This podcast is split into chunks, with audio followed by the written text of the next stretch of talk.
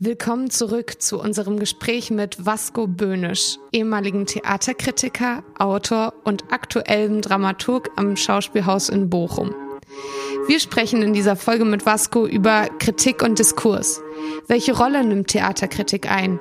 Wen erreicht sie und wie erreicht sie?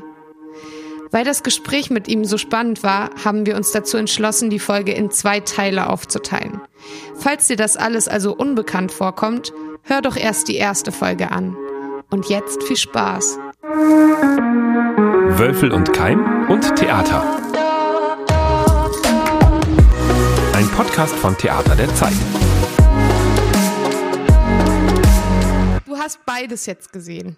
Du wirst, du hast über das Theater geschrieben und im Theater gearbeitet und ähm, Würdest du sagen, dass man als Kritikerin auch mal am Theater gewesen sein muss? Habe ich früher nicht gedacht und glaube ich jetzt weiterhin noch nicht. Nein, weil das das Publikum das auch nicht hat. Ähm, und dem Publikum kann es gelinde gesagt egal sein, äh, wie schwierig der Probenprozess war, wie häufig umbesetzt werden musste, wie spät die Textbearbeitung fertig wurde, keine Ahnung, was es alles so für querschießende Faktoren es äh, geben kann.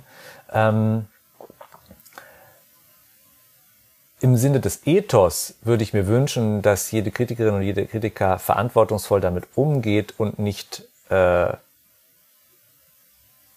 un, äh, wie sagt man, unberechtigt draufhaut. So. Aber ähm, nein, ich glaube, man kann eine äh, wunderbare Kritikerin oder Kritiker sein, ohne jemals am Theater gearbeitet haben zu müssen. Aber das hast du ja gerade noch weiter gefasst. Du hast ja eigentlich formuliert, was zählt es auf dem Platz, beziehungsweise auf der Bühne. Und äh, in der Filmkritik gibt's ja so einen der großen Säulenheiligen, den Siegfried Krakauer, der gesagt hat, eine gute Filmkritik muss auch eine Produktionskritik sein, muss auch immer die gesellschaftlichen Bedingungen reflektieren, innerhalb derer ein Kunstwerk entsteht, auch die finanziellen Bedingungen und so weiter und so fort. Ich frage das auch deswegen, weil ich mich ja auch manchmal frage, wir machen ja nicht nur Kritiken, wir kommen ja zu Proben. Gerade dein Chef Johann Simons ist da ja, der hat mir ja gesagt, du musst dich gar nicht anmelden, komm rein, wann du willst, guck zu, ähm, mach vielleicht sogar noch mit und so.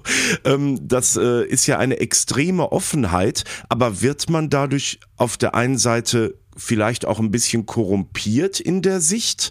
Oder ist es auf der anderen Seite vielleicht sogar toll, etwas von der Produktion vorher mitzubekommen? Wie siehst du das? Naja, ehrlicherweise ist das jetzt ja eine Frage, die ihr einander stellen müsst, ob ihr euch korrumpieren lasst durch sowas. Ähm, also, ich kenne es tatsächlich noch ein bisschen so, das war meine Schule, wenn man den Vorbericht schreibt, dann schreibt man nicht die Kritik. Denn der Vorbericht bedingt, dass man sich vorher mit dem Regie-Team unterhält, äh, und eben Einblick bekommt in die Intentionen, in auch wie es gerade so läuft und solche Aspekte. Äh, und dass man das aber eben tatsächlich trennt von der Wahrnehmung der fertigen, wenn sie denn je fertig ist, Aufführung am Premierenabend. Ähm, ich glaube, dass wir da, dass es eher sozusagen die Frage ist nach der Darstellungsform. Also ist die Kritik dann das Medium dafür oder ist es dann eben das Feature, die Reportage, ähm, wo man natürlich, und das ist ja sowohl für das Publikum interessant als auch letztlich kulturpolitisch relevant, reflektiert, unter welchen Bedingungen entsteht dieses Theater. Jetzt mal ganz allgemein gesprochen. Du die Aspekte finanziell, strukturell äh, hast du ja eben gerade angesprochen. Ähm, Nochmal, wenn, wenn, wenn die Kritik eigentlich die Position des Publikums einnimmt, ja, klar kann das Publikum vielleicht reflektieren, dass äh, in einer Kleinstadt äh, das Budget, die technischen, finanziellen Möglichkeiten andere sind als in einem Staatstheater. Und trotzdem möchte das Theater, äh, das Publikum dort äh, eine wie auch immer gute Aufführung sehen. Äh, und das zu beschreiben und zu einzuordnen, ist dann die Aufgabe der Kritik, egal wie hoch der Etat ist, würde ich sagen. Lina, wie siehst du denn das? Siehst du dich auch als Anwältin des Publikums? Das muss nicht, ich, ich entschuldige, wenn ich unterbreche. Äh, Anwältin des Publikums ist nochmal eine interessante Zuspitzung, weil dann kommen wir auch in den Bereich von, was ich gerade sehr interessant zu Beobachtung finde, zu beobachten, wie Crowdpleasing. Das ist was, worüber ich äh, zunehmend nachdenke, jetzt als Leser von der anderen Seite. Ähm, Also definiere An Anwältin oder Anwalt des Publikums. Ne? Also auch nochmal interessant. Das ist gerade genau mein Problem, weil das Publikum ist ja auch vielfältiger geworden und ich weiß ja gar nicht mehr, wer da sitzt. Und ist es nicht eine Anmaßung von mir, sozusagen Vertreter oder Anwalt des Publikums zu sein? Also ich habe mich eigentlich so im Lauf der Jahre, die ich das jetzt mache, immer mehr dahin zu so einem Selbstverständnis als Vermittler zwischen Kunst und Publikum. Äh, natürlich auch mit kritischen Akzenten, wenn ich glaube, dass da was nicht klappt. Ähm, aber eben halt, mein Anspruch ist dann auch abgedrehte Sachen, die ich aber interessant finde, versuche zu erklären, dass vielleicht mehr Menschen es verstehen als beim puren Besuch der Aufführung.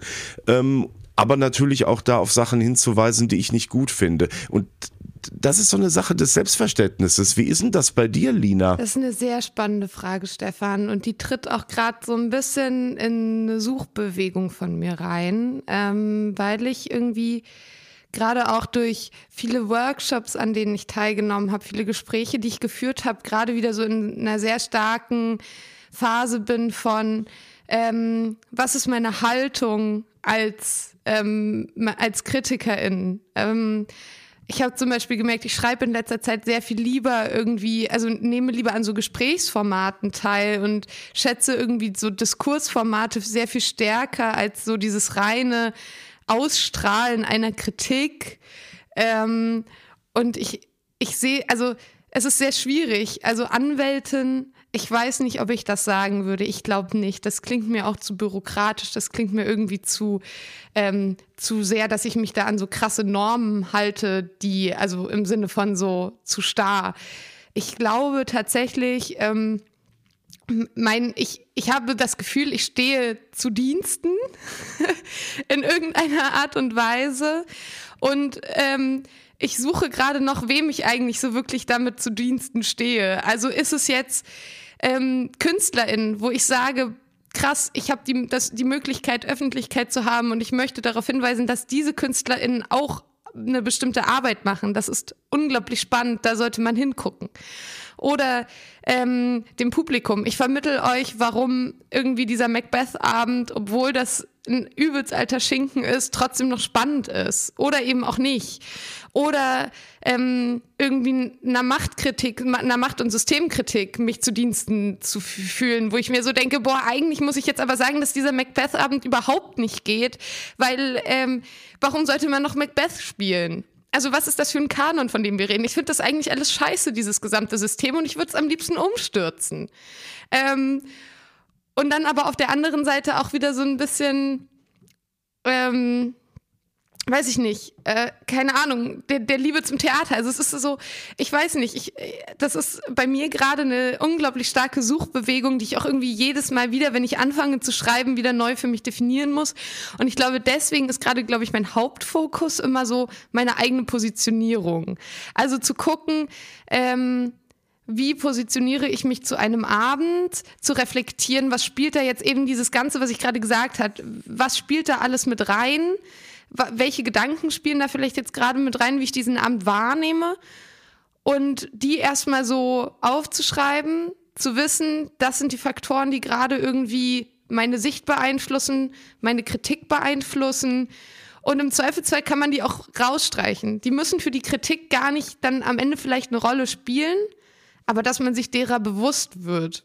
Also, dass ich merke so, boah, eigentlich kotzt es mich an, dass ich gerade schon wieder irgendein Stück gesehen habe, wo eine Frau an die Wand geklatscht wird. So, das finde ich nicht okay. Wir haben 2023. Ich muss auf der Bühne nicht mehr Gewalt gegen Frauen sehen. So, das zum Beispiel.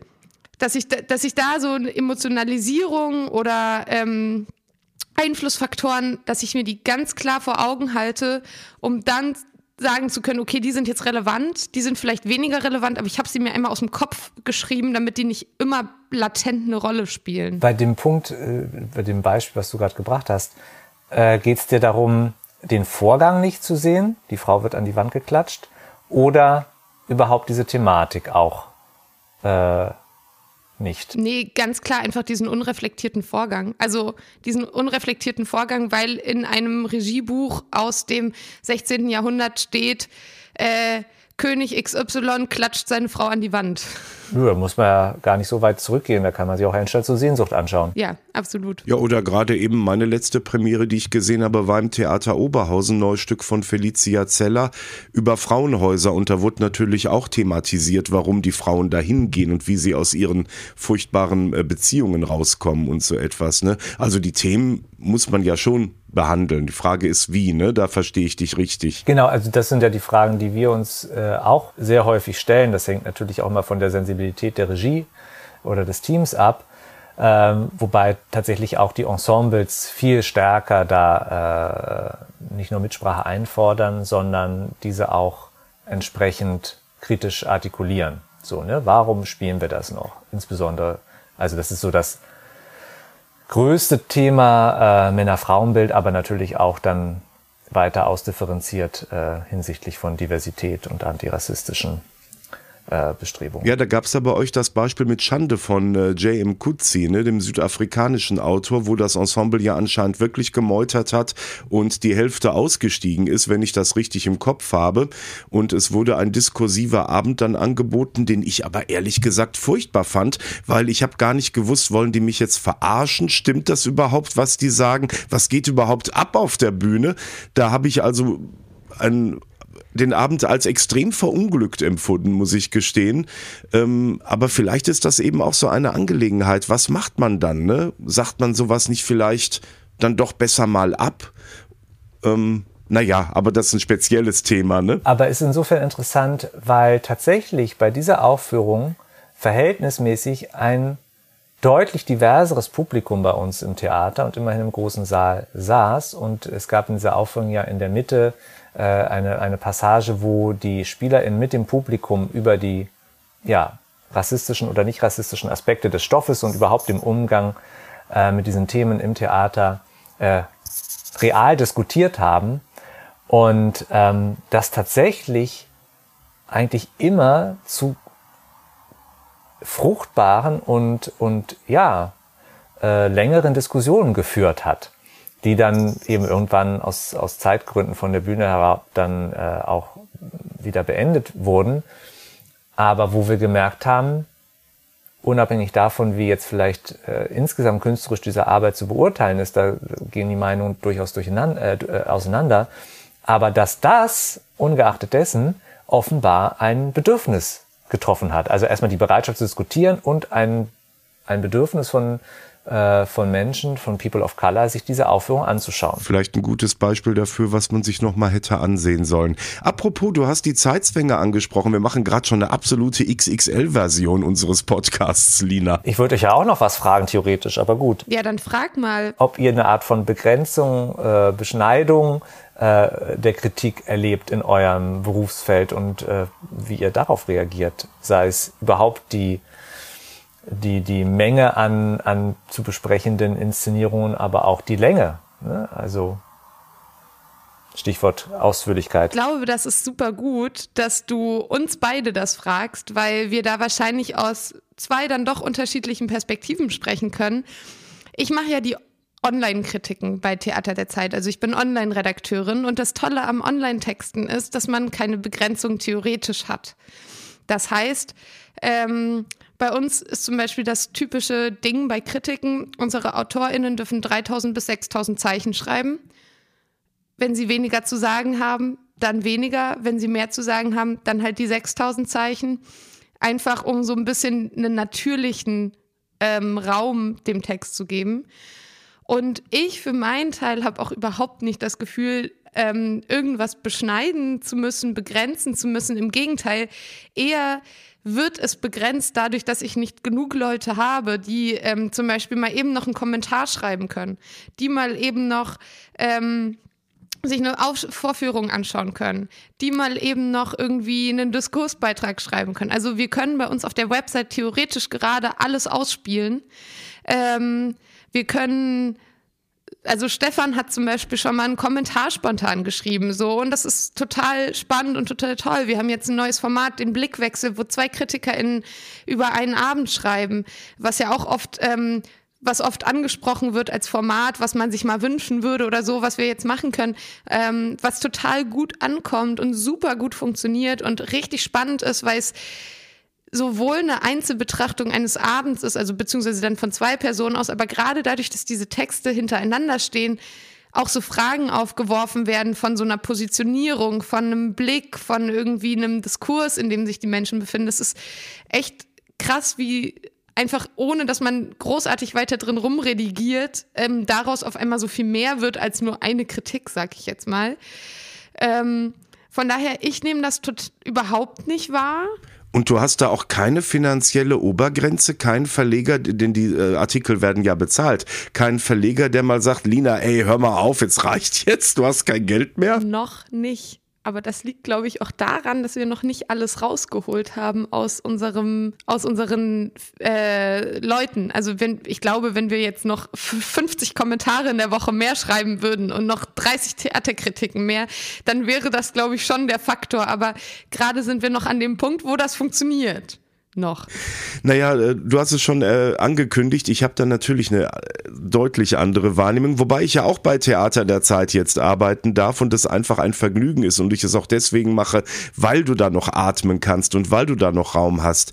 In den Medien, die ich sonst bediene, wird deutlich weniger gemacht. Der öffentlich-rechtliche Rundfunk spart extrem und das ist sehr zu hören. Es wird ohne Ende wiederholt. Es werden sehr viele direkte Gespräche mit Macherinnen und Machern gemacht, einfach um auch äh, ja uns ein bisschen einzusparen, also nicht komplett. Ich habe immer noch genug zu tun, da will ich jetzt nicht meckern, aber es ist deutlich schwerer geworden. Ich muss viel mehr argumentieren und die zeitliche Begrenzung ist auch etwas. Also früher konnte ich, wenn ich gesagt habe, das ist aber spannend, auch mal acht Minuten reden. Jetzt ist es in unserem WDR 3 Kulturfunk Flaggschiff morgens so, dass man wenn man was Langes hat, mal sechs Minuten hat, sonst aber fünf Minuten Beiträge noch kürzer und äh, komm auf den Punkt, mach es nicht zu lang. Also man ist schon sehr eingeschränkt. Die Kunst ist dann, dann einfach die Zeit, die man noch hat, zu nutzen und in den Beiträgen, die man hat, zu gucken, dass man die wirklich wichtigen Sachen rauskriegt. Ich freue mich über jede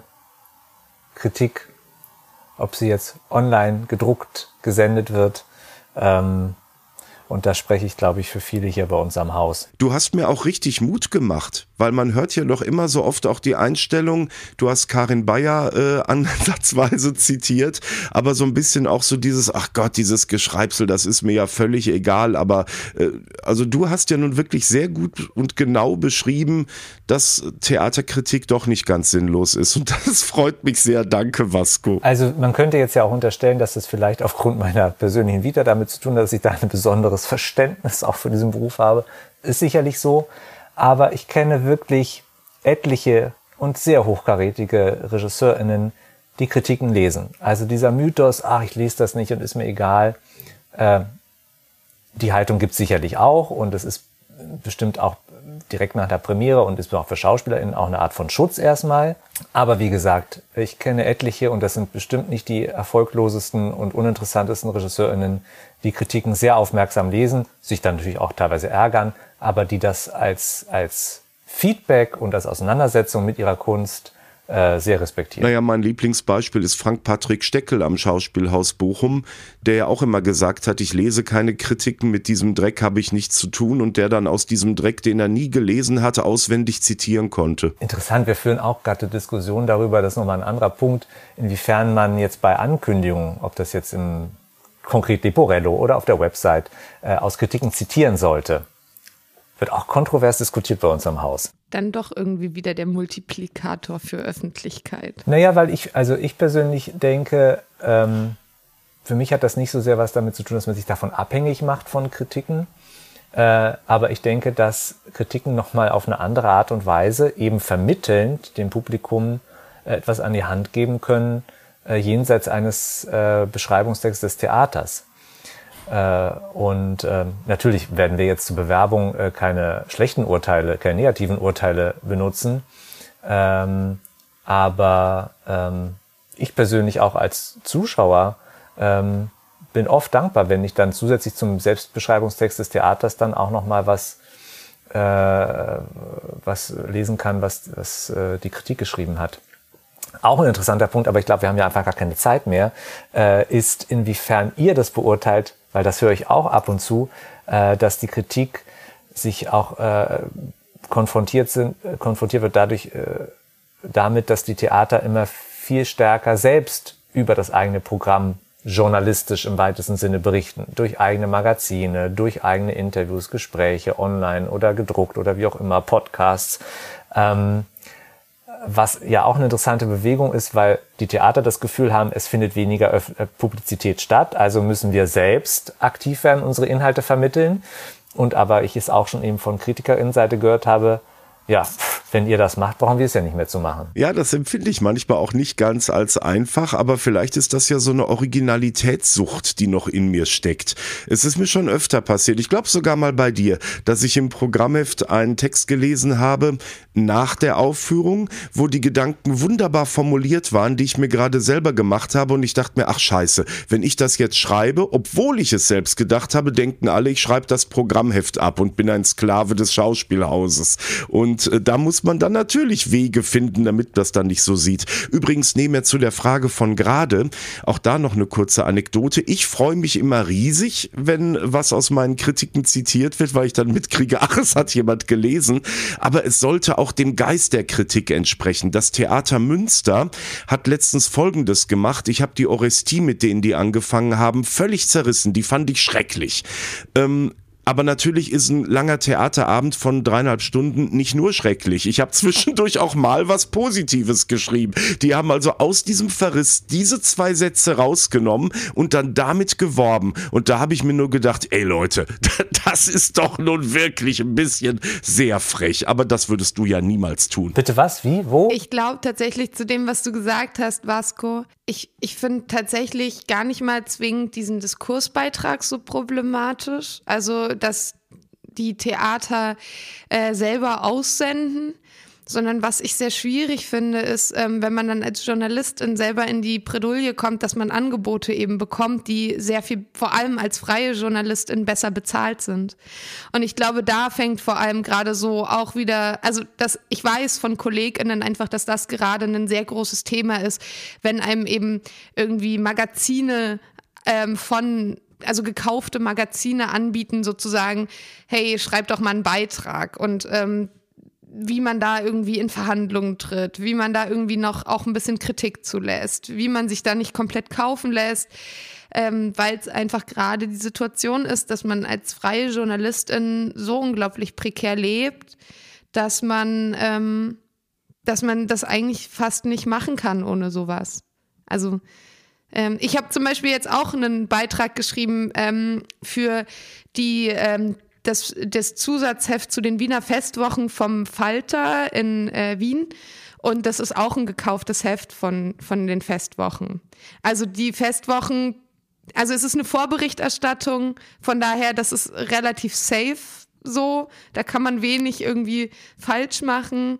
Aber ähm, es ist trotzdem auch so, dass ich auch so einen Bericht geschrieben habe, einfach weil wenn man die Honorare vergleicht. Okay, aber das, ist, klingt für mich, das habe ich teilweise früher auch gemacht. Es gab dann manchmal so Verlags, also so Beilagen in der Süddeutschen Zeitung, so Doppelseite oder so Vierseiter, so Ruhrtriennale, ähm, wo aber äh, ja, das war eben letztlich auch so Vorberichterstattung. Da, da hatte ich nicht das Gefühl, dass ich dadurch korrumpiert bin, weil das wirklich über die Zentrale in München lief und äh, ich habe dann das geschrieben, was ich wollte zu dem Regisseur oder dem Kollektiv so. Also aber trotzdem ist es ja, weist es trotzdem hin auf Fragen irgendwie, die auch in sehr viel nochmal, sag ich mal, pointierterer, ähm, pointierterer Version auch tatsächlich vorkommen.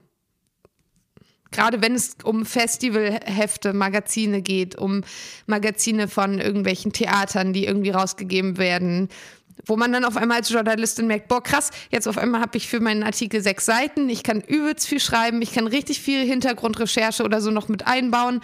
Ja, gut, okay. Wie, wie hat, hat man da das Verhältnis? Also, das ist auf jeden Fall gerade auch ein sehr großer, eine sehr große Diskussion und, um und mit KollegInnen. Vor allem merkt man auch, dass da sehr so Generationen aufeinander clashen, weil gerade die älteren KritikerInnen-Generation ähm, da sehr, sehr stark. Die sind, viele von denen sind in Redakteurspositionen oder in Positionen, wo sie davon leben können, weil sie noch so die letzten Ausläufer der GroßkritikerInnen ähm, mitgekriegt haben und waren.